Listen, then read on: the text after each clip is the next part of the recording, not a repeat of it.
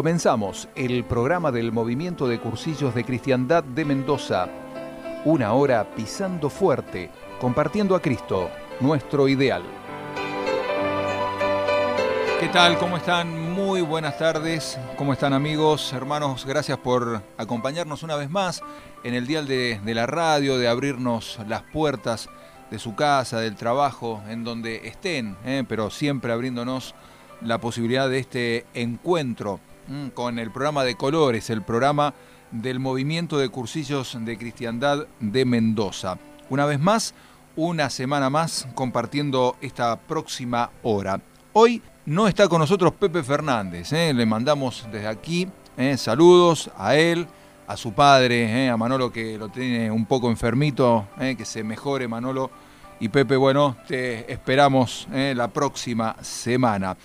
Pero ¿sabe qué, Pepe? Previsor el hombre, me dice, no vas a estar solo, te voy a mandar una compañía. ¿Y qué compañía me mandó nada más ni nada menos que a Sergio Palma, a quien lo tengo a mi derecha. Sergio, ¿cómo estás? Buenas tardes. ¿Cómo anda Sergio?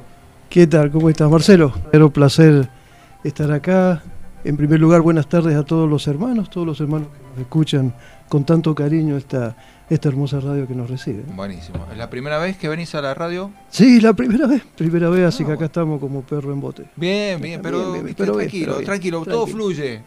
todo fluye aparte te, tenés la responsabilidad de, iniciar el programa enseguida nada más con el segmento de espiritualidad, nada más ni nada menos, ¿eh? Mirá con, con qué responsabilidad te estamos largando aquí. Pero hoy también vamos a tener eh, a dos cursillistas que están haciendo, no sé si se dice la carrera del diaconado, creo que no, no, no es lo correcto. Los voy a saludar a Fernando Espinelo y a Leo Amaya, eh, que justamente están con nosotros aquí en la mesa. Chicos, ¿cómo andan? ¿Todo bien? Buenas tardes. Buenas tardes. Eh, sí, eh, encantado, mucho gusto la primera vez bueno, que, estamos acá compartiendo la radio. más que carrera, yo diría un llamado, la vocación eso es lo correcto, ¿no? Sin dudas. Bueno, vamos a hablar enseguida a lo largo de todo el programa ¿eh? ah. sobre esta vocación que ustedes han tenido justamente, ¿no? Sí, buenas tardes Marcelo, un gusto de estar con, vos, eh, con el equipo acá de Cursillo. Eh, sí, como dijo Fernando, es un llamado en el cual nosotros estamos allí trabajándolo con nuestros sacerdotes y guía espiritual y nuestra familia. Así que para todos ellos un, saludo también especial por estar en este medio que es la primera vez que participamos. Buenísimo, vamos a ir charlando a lo largo del programa justamente sobre esto, porque ellos hace poquito recibieron el lectorado, así se llama, ¿no? Bien, enseguida nos cuentan. Ahora arrancamos con el eh, programa, como siempre, con el segmento de espiritualidad. Previo saludo también a Pablo Amestoy, que como siempre está allí en el control técnico. Gracias a él podemos estar al aire de la radio.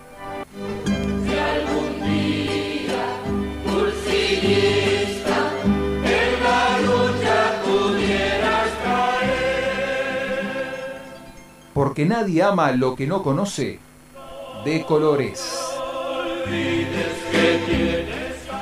Y nos vamos metiendo con el segmento de espiritualidad. Sergio, nada más ni nada menos, para hablar, no sé si ponerle como título así bien periodístico, la palabra. no sé si sería la palabra correcta, vaya la redundancia. Es justo, es justo el título. Pero para hacer las cosas bien cursillistas me voy a presentar, porque seguramente algunos hermanos me escuchan por ahí no me conocen. Eh, Sergio Palma, yo hice el cursillo 270 en el año 96. Casado con Gladys, tengo cuatro hijos, dos nietos y dos nietitas en camino. Así que muy, muy feliz de, compartir esta responsabilidad, este favor que me ha pedido Pepe. Y vamos a hablar exactamente sobre la palabra.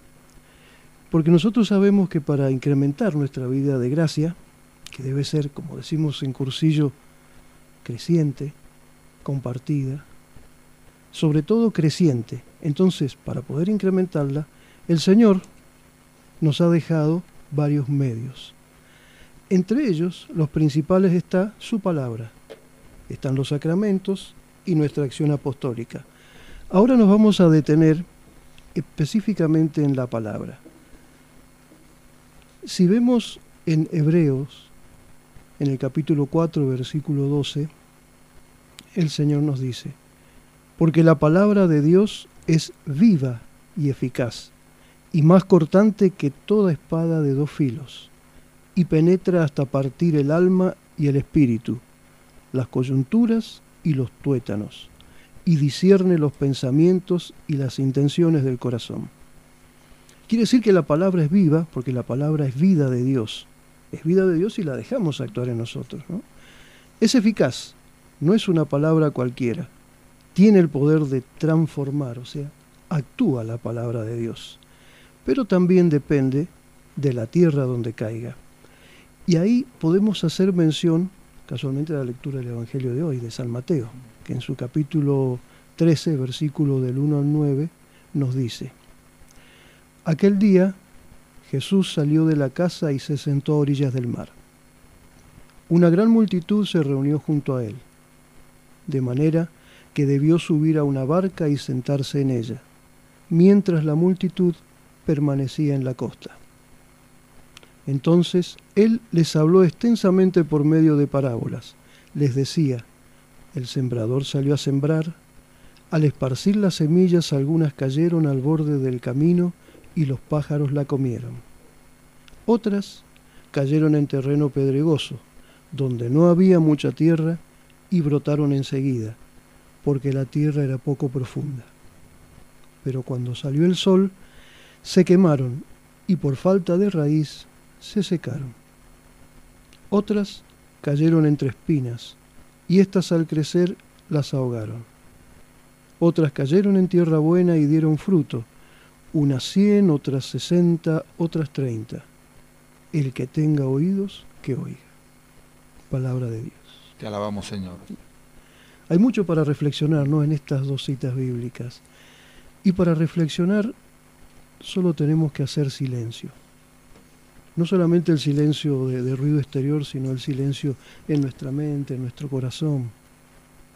Y guardar, sobre todo, en nuestro corazón estas palabras así como lo hacía nuestra Madre María. Entonces va a dar frutos abundantes. También sobre la palabra nos habla la constitución dogmática sobre la divina revelación, que está en el Concilio Vaticano II. Esta constitución, de Verbum, en su capítulo 1, que habla sobre la revelación en sí misma, en el punto 2, nos dice, dispuso Dios en su sabiduría revelarse a sí mismo y dar a conocer el misterio de su voluntad, mediante el cual los hombres, por medio de Cristo, Verbo encarnado, tienen acceso al Padre en el Espíritu Santo y se hacen consortes de la naturaleza divina. En consecuencia, por esta revelación, Dios, invisible, habla a los hombres como amigos, movido por su gran amor y mora con ellos, para invitarlos a la comunicación consigo y recibirlos en su compañía. Este plan de la revelación se realiza con hechos y palabras, intrínsecamente conexos entre sí, de forma que las obras realizadas por Dios en la historia de la salvación manifiestan y confirman la doctrina y los hechos significados por las palabras y las palabras, por su parte, proclaman las obras y esclarecen el misterio contenido en ellas. Pero la verdad íntima acerca de Dios y acerca de la salvación humana se nos manifiesta por la revelación en Cristo, que es a un tiempo mediador y plenitud de toda la revelación. Por su bondad Dios quiso revelarse a sí mismo por Cristo, que es la palabra hecha carne. Y así podemos llegar hasta el Padre y participar de su naturaleza divina. En su palabra Dios nos revela su verdad profunda, sus entrañas de misericordia y su deseo de salvar al hombre que resplandece en la persona de Cristo. Valoremos la palabra. Escuchemos con toda atención y el corazón la palabra. Dejemos que dé fruto en nosotros la palabra. Y sobre todo compartamos este tesoro con un mundo que está sediento de la verdad.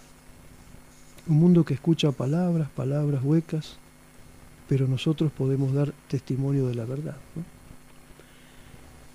Y por último quería hacerle mención al Papa Francisco, que reunidos con cursillistas de Europa, en el mes de abril del año 2015, hablando también con ellos sobre la forma de dar testimonio y respondiendo a preguntas que le hacían los cursillistas sobre el camino a seguir, les decía el Papa Francisco, otro camino es la meditación de la palabra de Dios, especialmente la lectio divina. Leer la palabra de Dios, leer la Biblia, muchas veces he aconsejado y también lo hago ahora llevar siempre en el bolsillo o en la bolsa un evangelio pequeño, les decía el Papa a, los hermanos reunidos allí, ¿no?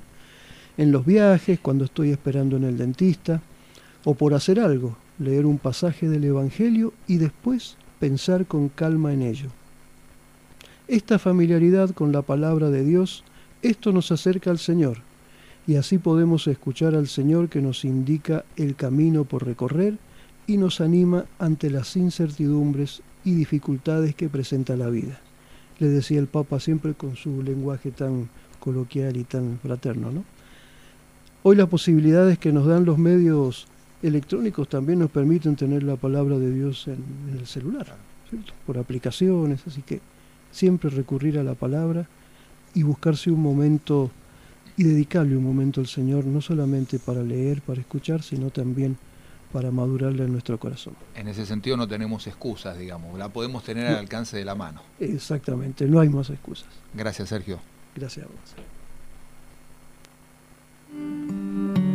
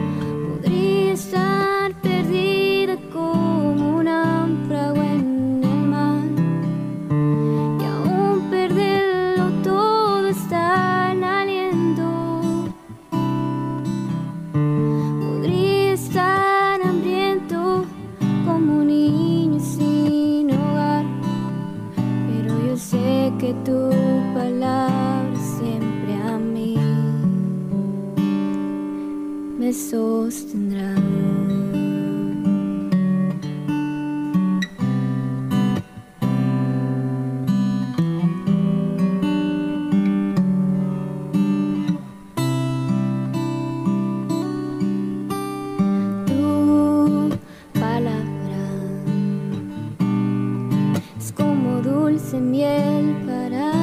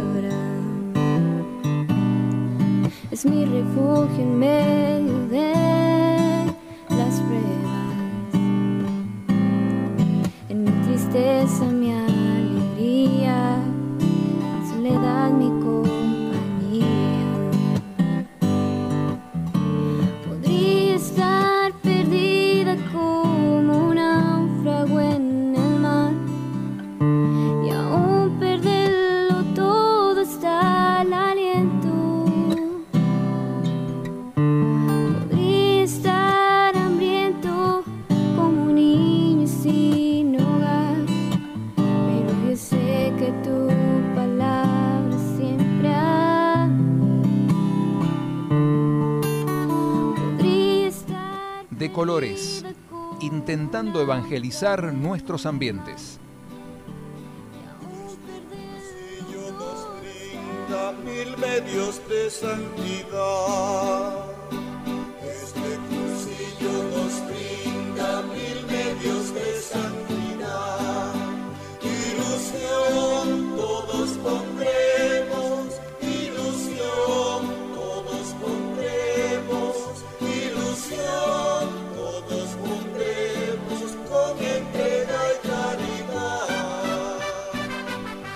Historias de vida Cristo y yo, mayoría aplastante. Y como todo tiene que ver con todo, podríamos decir, ¿no? En definitiva, hablar de la palabra, la palabra de Dios recién, nos da pie también para meternos en la historia de vida de estos dos hermanos que nos visitan hoy aquí en el estudio de la radio y que decíamos en esta vocación del diaconado, recibieron el lectorado hace poco, ¿no? De, manos del obispo, del arzobispo de Mendoza, ¿no? Monseñor Marcelo Colombo. Fernando Espinero, Leo Amaya, los saludos nuevamente. ¿Qué es eh, el lectorado? Eh, primero que nada, ¿qué es esto que recibieron? ¿De qué se trata? Mira, en pocas palabras, para resumir, es el servicio a la palabra. Ministerio es un servicio a la palabra de Dios. Em, obvio como estábamos escuchando hace un rato, siempre tiene que haber una relación desde el corazón, una relación profunda y un acercamiento a la palabra, un conocimiento, eh, una profundización. Y bueno, en ese camino estamos con, mi amigo acá. La verdad que me quedaba con las palabras que dijo acá nuestro hermano cursillista Sergio, eh, de lo que decía el Papa Francisco, ¿no? de la palabra de poder ser capaz de meditarla. Bueno, y este es un poco nuestra tarea a partir de ahora, de poder llevar la palabra a aquellos lugares en donde, bueno, son necesarios el trabajo, la familia, eh, el lugar que eh, donde realmente lo necesita, ¿no? Con nuestra experiencia, con nuestra vivencia, y es importante también el silencio y bueno, también el lectorado es parte de que eh, dice el, el Dave creo que era, me acuerdo, que em, es parte donde nosotros podemos transmitir eh, la palabra de Dios, poder compartirla con el otro, ser, ser un catequista más dentro de nuestra comunidad y la comunidad que nos, toca. Que les toca en la comunidad de, origen, decíamos recién, ¿no? ¿Dónde están cada uno de ustedes? Y yo, por ejemplo, estoy en la comunidad de San Roque, que es muy amplia, tenemos zonas rurales y zona, tres zonas urbanas. Eh, bueno, eh, ahí llevamos, trabajamos junto al padre Marcelo y el diácono Beto. Bien, ¿y vos, Fernando? Yo, María Madre de la Iglesia, hace siete años que estoy con el padre Daniel Caballero. Bien, y eh, en función de lo que el padre necesite del sacerdote, van a las capillas, van a las distintas comunidades o bien en, la sede también. ¿Puede ser o no? Eh, sí, es un poco eso. Eh, llevamos las palabras, las celebraciones de la palabra a distintas comunidades y bueno, también el servicio dentro de la, de la parroquia que nos toca hacen la celebración eucarística también, no, la consagración, claro, está no, en la misa. No, es una celebración de la palabra. Eh, yo estoy trabajando en una capillita de las nieves, se llama en el barrio González Galiño, cerquita a la parroquia. Eso es Luzuriaga, ¿no? De Luzuriaga. Y llevo dos años. Pero bueno, es, es, una celebración de la palabra, eh, bueno, se da la comunión, eh, pero no es, no es lo mismo que una misa. Claro. Pero es lindo porque por ahí eh, no hay, o sea, para llegar a todas las capillas con misa no se puede, entonces se celebra la palabra con, ministros, pueden ser ministros de la Eucaristía, con, nosotros que estamos en este mm. camino para el diaconado y, bueno, y bueno, profundizar eh, un poquito el misterio que, es Cristo. Bien. ¿Y por qué la vocación del, diaconado? Empecemos por ahí de nuevo, ¿no? Es decir, por, ¿Cómo surge el llamado a cada uno de ustedes? ¿Fue antes o después del cursillo?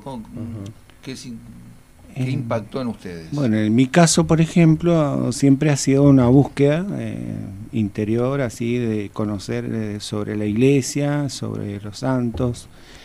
Y bueno, el cursillo fue un poco el empuje para poder llegar donde estoy, bueno, y, ahí la intervención de muchos hermanos cursillistas, eh, diáconos cursillistas también, y eh, sacerdotes. Han, han, podido encaminar este llamado, así decirlo, bueno. Y ahora estamos en esto, o sea, con la oración. Y, en tu caso fue el empujón que te estaba faltando, para, para, la pata para... ¿Y vos, Fernando? Bueno, yo casualmente una vez escuché hablar unos diáconos por la radio. Y sin saber mucho de qué se trataba, me quedó ahí picando. Pero cuando llegué a mi casa me bajaron de un ondazo. Cuando le dije a mi esposa, me dice, no, yo esposa de un diácono, me dice ni loca, me Viste que uno siempre suele tener esas ideas, viste, por la falta de conocimiento. Entonces, bueno, pero quedó ahí. Y después hice mi cursillo en el 2012 y cuando empecé, después del retiro y después de estar en, la comunidad, ahí volvió a surgir con unos hermanos que, fueron, eh, recibieron el ministerio de lectores y acólitos, y ahí sí sentí fuerte el, llamado. Y ahí no hubo esposa que te frenara. No, no, ahí no. Menos mal que ahí ya, ella ya se aflojó y ahí, bueno, pudimos empezar. Nosotros tenemos una historia eh, fuerte. Yo empecé en el 2014 en la escuela y nosotros, o sea, yo tengo tres hijos, eh, justo mi esposa estaba embarazada de, un bebé en esa época y a los seis meses que yo estaba en la escuela, nosotros, o sea, el bebé venía con un problema de malformaciones, trisonomía 13 se llama la enfermedad. Entonces perdimos, o sea, lo tuvimos cuatro días con nosotros el bebé. Eh, ah. una bendición siempre, porque nosotros siempre lo tomamos desde la fe. Obvio que uno tiene en el camino su, su dolor, su prueba. Pero eso, bueno, hizo que yo dejara la escuela seis meses y pasé por una etapa de, enojo, de, de, apartarme, de querer como dejar a un lado el llamado a la vocación, porque uno lo primero que le surge es la parte humana y... y, con, Me enojó, pero con Dios. digamos, tuviste. Con Dios, sí, sí. Y más que nada porque uno se siente como que, vos decís, bueno, me falló por ahí, yo, yo lo pensaba así, me falló el que no me podía fallar. Yo lo sentía en mi interior. Después con el tiempo me he dado cuenta que no me falló, eh, que en realidad me hizo crecer, me hizo madurar. Me puso una prueba que fue una prueba de amor. Pero bueno, llevó su proceso y después en el 2015 en una misa, yo suelo ir acá al, cerquita al monasterio, a las misas con las hermanas dominicas eh, se despertó de nuevo fuerte ese deseo de, estar y volver en la escuela y con, los muchachos y de seguir con este camino. es decir, la, misa nunca la dejaste, digamos. No, Te habías enojado un poco con Dios, pero no, es que perdiste la fe. No, no, no. No, la misa seguía firme la misa, lo que sí, la escuela sí. Y bueno, y, digo, a lo mejor me, tengo que dedicar más a mi casa, a estar con mi familia, a servir más como laico y dejar esto como un poco de lado. Y bueno, el Señor que es generoso, siempre tiene misericordia, nos tiene paciencia, nos tiene un amor infinito. Eh, volvió a tocar fuerte para que yo, o sea, se despertara. Yo me acuerdo siempre patente porque yo había empezado la escuela, eh, ellos llevaban un mes, yo había estado con un grupo anterior y había dejado la escuela y después los conocí a ellos. Yo llevaban un mes de clase y yo ya había decidido no volver a la escuela, llevaban un mes cursando y me habían llamado todo, pero ya estaban las puertas cerradas. Y vine a una misa un día viernes y fue tan fuerte lo que sentí en la misa que, que ahí nomás la llamé a mi esposa. Así, estaba en el trabajo y la llamé y le digo, mañana quiero ir a la escuela, quiero volver a la escuela. Lo sentí, así me emocioné todo, sentí que en mi corazón que, que, que tenía que estar allá. Así que lo tomé, o sea, con, con mucha responsabilidad y tratando de, responder con el 100%, o sea, con lo mejor que, pueda dar de mí. Y bueno, ya estamos en el 2014, fue ahí los conocí al Leo, llevamos a la actualidad cinco años cursando en la escuela. ¿Cómo es el tema de la familia, digamos? ¿Necesitan que, estén apoyando 100% también la familia? ¿Cómo...? Y sí, si no, es una parte del diaconado, ¿no? Porque nos acompañan en, en la oración, en los encuentros, eh, por ahí las decisiones y bueno, uno también como parte de la familia eh, siente la necesidad de estar con ellos, así que es una pata, como así decir, del, del, trípode, en donde si falla, no sé, eh, se estabiliza la vocación y bueno, surgen una serie de problemas. Entonces, eh, eh, como decía recién, la palabra ayuda a que por ahí nosotros como integrantes de la familia podamos compartir cierto o discernir también, ¿por qué no? Eh, ciertas circunstancias, sobre todo cuando hay jóvenes y adolescentes, ¿no? Este, en el caso mío, gracias a Dios, estoy muy acompañado, así que... ¿Cómo está conformada tu familia, Leo? Eh, mi familia está conformada, somos tres, eh, mi señora Miriam y mi hijo Matías, que ya tiene 22 años, está cursando la universidad, así que vamos todos encaminados.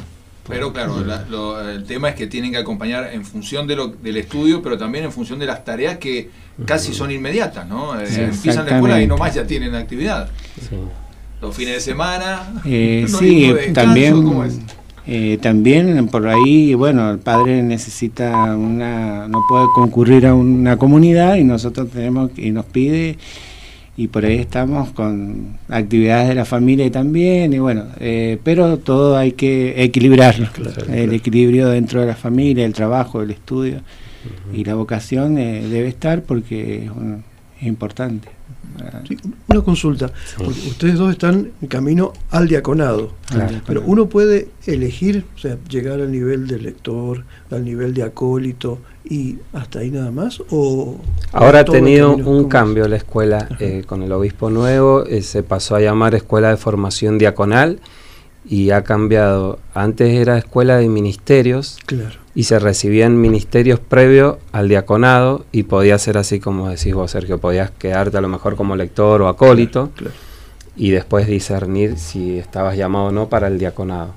Ahora no, ahora lo que es el lectorado y el acolitado está dentro del ciclo diaconal y, directamente se entra si uno siente el llamado eh, al diaconado y previo va recibiendo los ministerios. Ah, perfecto. Y entonces ahora el próximo paso de ustedes, ¿cuál sería? Eh, acolitado. Sería el acolitado. ¿Cuántos años más o menos? Y, un año más, suele ser. El primer año es el lectorado, segundo acolitado, y son tres años de cursado y, un año más, más o menos, trabajo pastoral y ya se recibe el diaconado. Hacemos una pausa, se quedan obviamente, porque tenemos todavía media hora más para seguir conversando con ustedes. Sergio Palma, Fernando Espinelo, Leo Amaya nos están acompañando aquí en De Colores. De Colores, una proclamación jubilosa del mensaje de Cristo.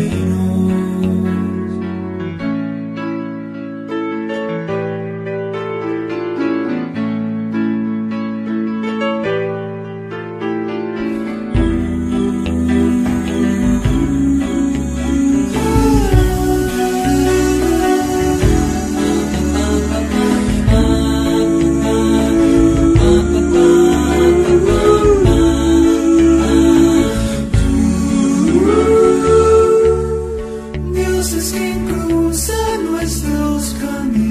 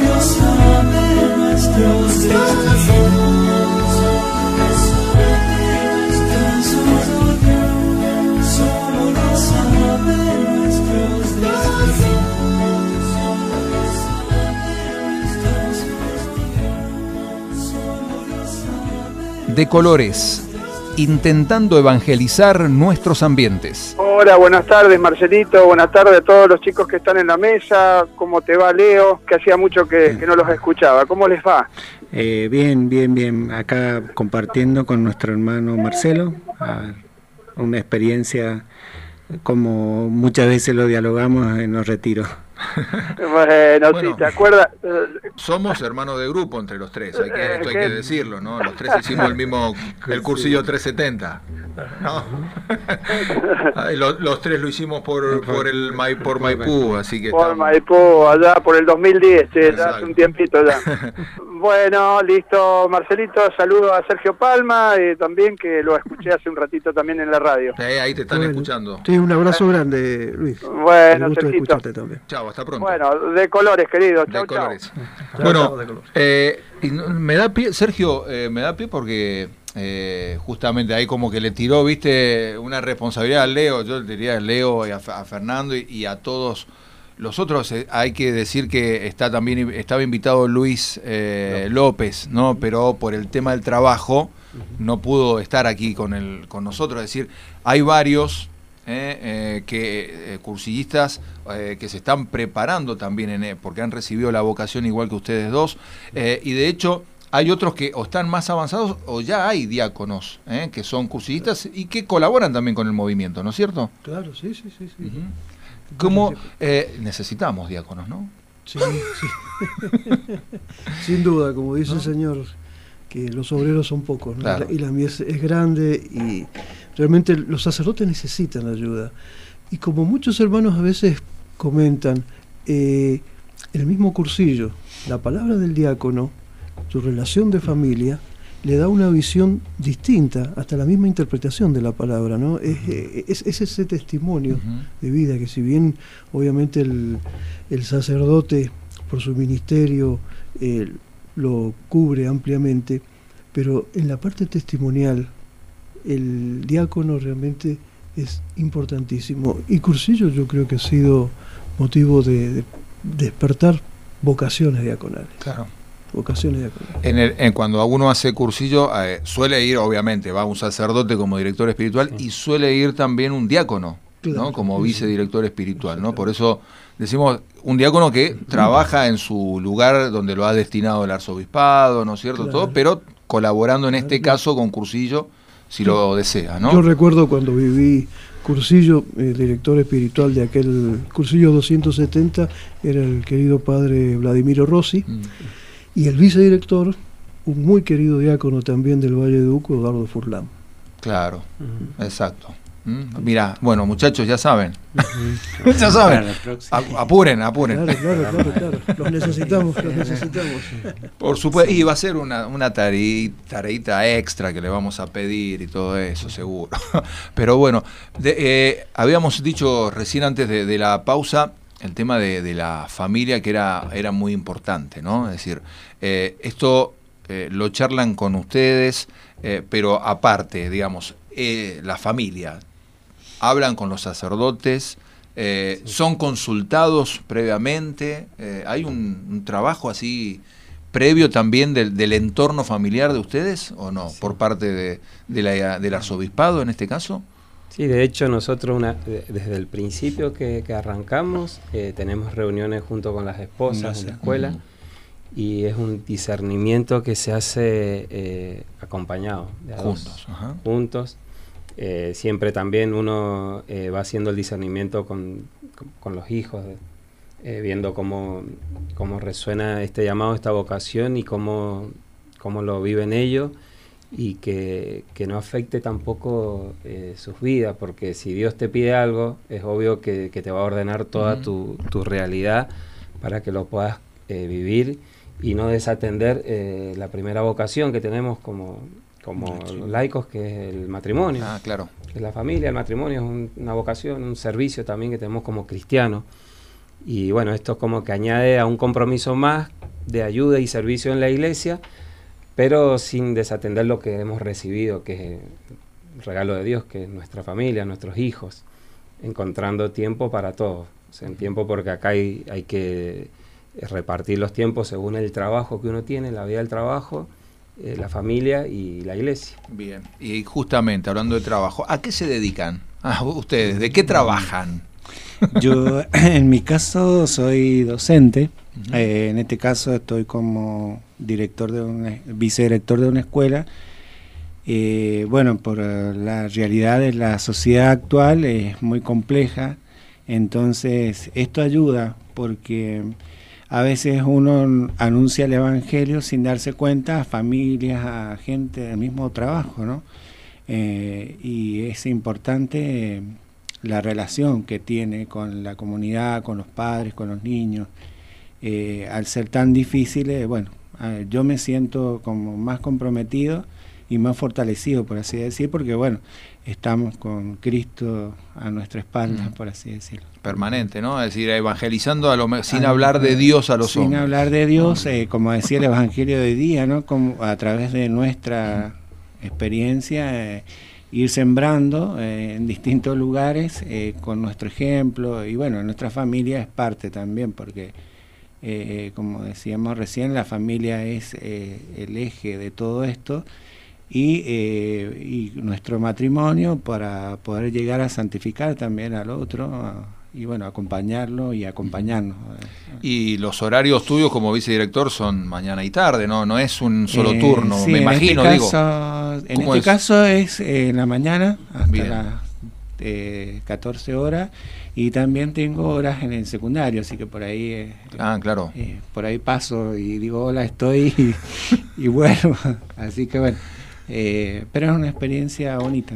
Bien. Y el cursado es a la noche de la Jueves- escuela de jueves- jueves Diagonal. en la tarde, Jueves de la 7 a Una, una sola vez a la semana. Una vez la por semana. Bien. ¿Y cómo es el, eh, tu caso, Fernando? ¿Tu trabajo? ¿Cómo te, Yo- cómo te desarrollas? Yo tengo un reparto de pescados, eh, mariscos, por, eh, a domicilio en la calle. Llevo 25 años Bien. trabajando. Es como una herencia de familia, porque mi abuelo, mis tíos, eh, mi papá, mis hermanos, estamos en este rubro del pescado. Diga- tenés que- horarios más flexibles, pero Sí. es en el horario en el que la gente esté en su casa te pueda Sí. comprar lo- la mercadería. Sí, es cierto, y, y es bueno porque te ayuda a relacionarte con, con la gente. Yo, de hecho, voy siempre con la radio. Eh, hay gente que por ahí me ha preguntado por la radio porque se escucha, la llevo fuerte, puesta en la camioneta. Y, y bueno, y puedo eh, distribuir mis horarios. O sea, yo, por ejemplo, voy temprano a la misa en la mañana y de ahí puedo salir al reparto, al- eh, puedo ir a buscar a los chicos a la escuela y cursar en la escuela porque soy independiente, tengo, o sea, es más que nada Claro. mediodía, algunos días en la tarde, pero me puedo acomodar bien y distribuir los horarios para poder eh, servir en, lo- en el trabajo que tengo pastoral en la parroquia y bueno, el cursado en la escuela y el estudio.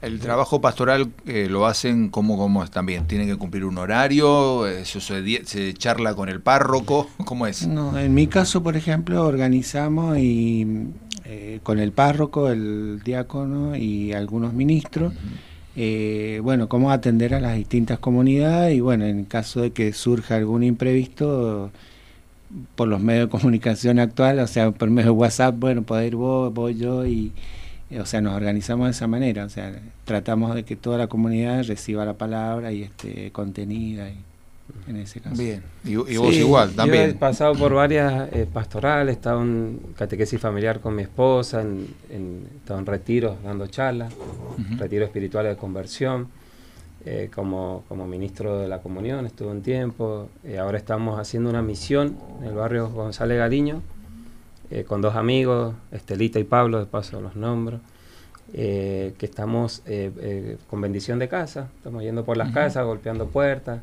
hemos ido a hacer un poco de lío, ¿viste? como dice el Papa, salir a las calles.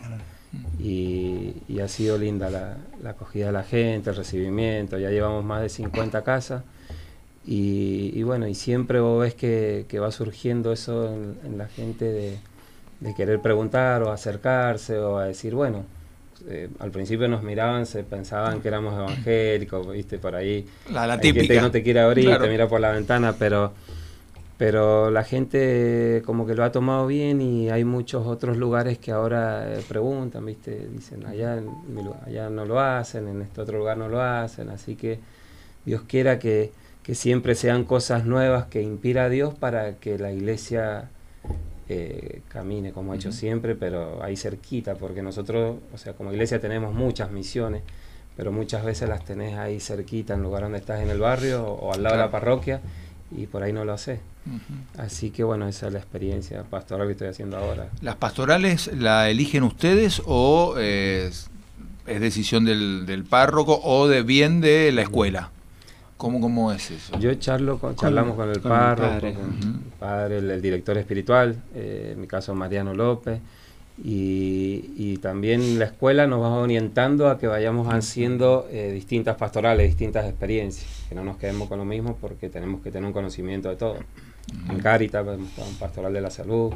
Claro, estar, ajá, eh, o sea, ir caminando por las distintas pastorales de la parroquia y, y también, bueno, uno va viendo, va compartiendo experiencias eh, y se va nutriendo a su vez cómo organizar. El día de mañana que le toque organizar, eh, saber qué, qué es lo que puede llegar a ser o no. Y también, eh, no habíamos dicho recién, pero tenemos el, el guía espiritual, que es parte también de este pr- proceso de, de discernimiento que es constante eh, y que ayuda bastante. En este caso, de, en mi caso, del padre Juan Castaño, eh, Castaña, perdón, eh, Estuvo hace poco Estuvo con la semana pasada estuvo no no personalmente pero sí por teléfono. que también acompaña al cursillo de mi señora. Eh, bueno, es importante esa parte porque nos ayuda a, a ir eh, por ahí el proceso que nos toca de discernir, que no sabemos para dónde ir y que se nos arma esa laguna. Y bueno, está esa persona que dice, bueno, anda por esto, te va guiando, eh, así que es importante Bien. eso también. Es decir, los directores espirituales de ustedes no son, por lo que ustedes me han dicho, el, el párroco en No, donde ustedes que están llevando a cabo, ¿no? Tiene La que ser No, no otro puede ser. sacerdote. Ah, sí o sí tiene que ser otro. Tiene que ser. O un diácono, otro diácono. Porque el párroco es el que nos hace el aval y el que va haciendo todo lo que es la parte, que nos, el seguimiento por, por la vocación. El que corrige, digamos. Corrige, claro, y tiene que poner la no lo firma. Y bueno, después la escuela también tiene, bueno, su, su director, que el padre Aldo Bayone, los diáconos que acompañan, y, y tiene un director espiritual propio de la escuela, y ellos nos van orientando en el camino. El año pasado estuvimos haciendo pastoral en el Hospital Central, eh, con el padre Enrique, estuvimos en los que son los cuidados paliativos, que es bien, Buenísimo. bien fuerte. Hacemos una breve pausa musical, ¿eh? acompañando y ya estamos en la última parte del programa. De colores, intentando evangelizar nuestros ambientes.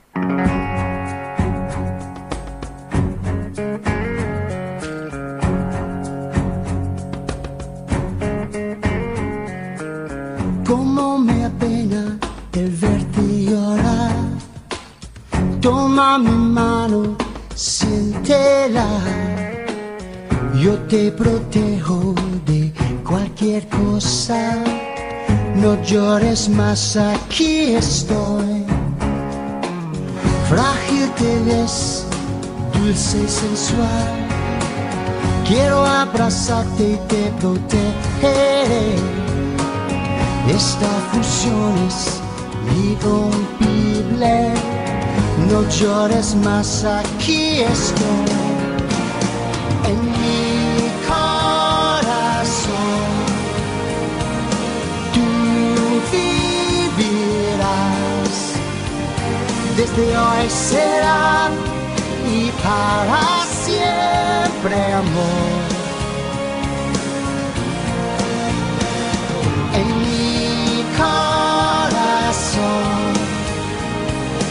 importa qué dirás, dentro de mí estarás siempre.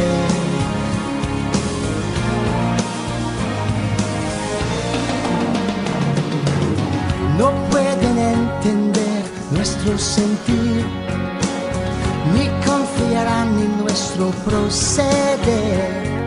Sé que hay diferencias más por dentro somos iguales tú y yo. En mi corazón tú vivirás, desde hoy será y para siempre amor. No escuches saber. De colores, llenando la cabeza de ideas y el corazón de fuego.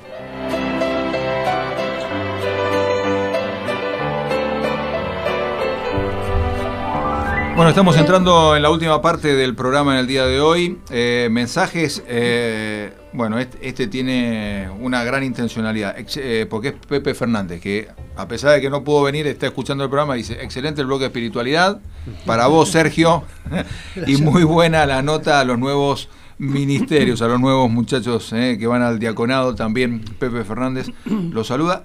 Y por si fuera poco para ustedes, Fernando, Leo, de un compañerito, eh, Gustavo Romo. Lo conocen, ¿no? Él está escuchando el programa, le mandamos saludos. No, eh, dice, eh, los, quise llamar, pero no pude comunicarme. A lo mejor justo era cuando estábamos con, con, Luis ahí charlando por teléfono. Dale saludo a los muchachos, muy lindo el programa. Así que, bueno, gracias Gustavo. Él también recibió el lectorado ahora con ustedes, ¿no? Sí. Bueno, gracias, gracias, Antes de, de irnos, aquellas personas que se sientan llamados ¿eh? a, la vocación del diaconado, eh, ¿qué tienen que hacer? Eh, ¿A dónde tienen que dirigirse?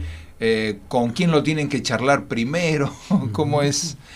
Un poco que es un, poco, de experiencia, ustedes, ¿no? Sí, un poco de experiencia. Charlarlo con el sacerdote al cual ellos están, ¿no?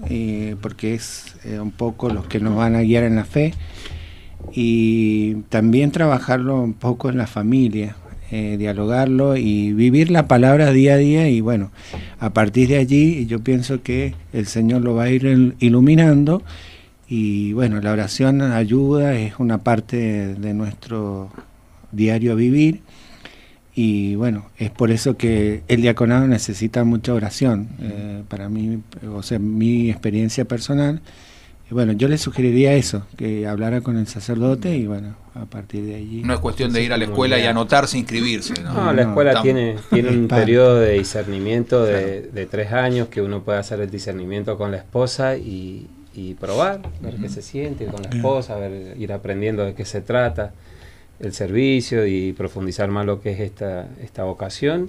Y bueno, ahí se decide. Pero la esposa es fundamental. Exacto. Yo, de hecho, Karina no la he nombrado, pero le mando un saludo grande. Porque, bien, bien. Y te viniste con uno de tus hijos. Sí, uno de mis hijos. Ah, ahí se la bancó. Juan está conmigo, Juan, y Juan Ignacio. Gracias, Juan, y eh, te la bancaste. Eh. Y el Santi, que bueno, está escuchando en la calle también. Saludos. Buenísimo, chicos. De verdad, muchísimas gracias. Eh. Gracias por el mensaje, por el testimonio de, vida que, que, nos han dado a lo largo del, del programa y lo seguiremos de cerca. muchas gracias, de verdad. Sergio, a vos también, muchas gracias. ¿eh? al contrario. Y sabés que la radio está abierta, obvio, como todos, para todos. ¿ah? Bueno, bueno, gracias. Así que te esperamos cuando quieras. He pasado muy bien. Dale, muchas gracias. ¿eh? Con Sergio Palma y con Pablo Amestoy allí en el control técnico. Nos estamos despidiendo.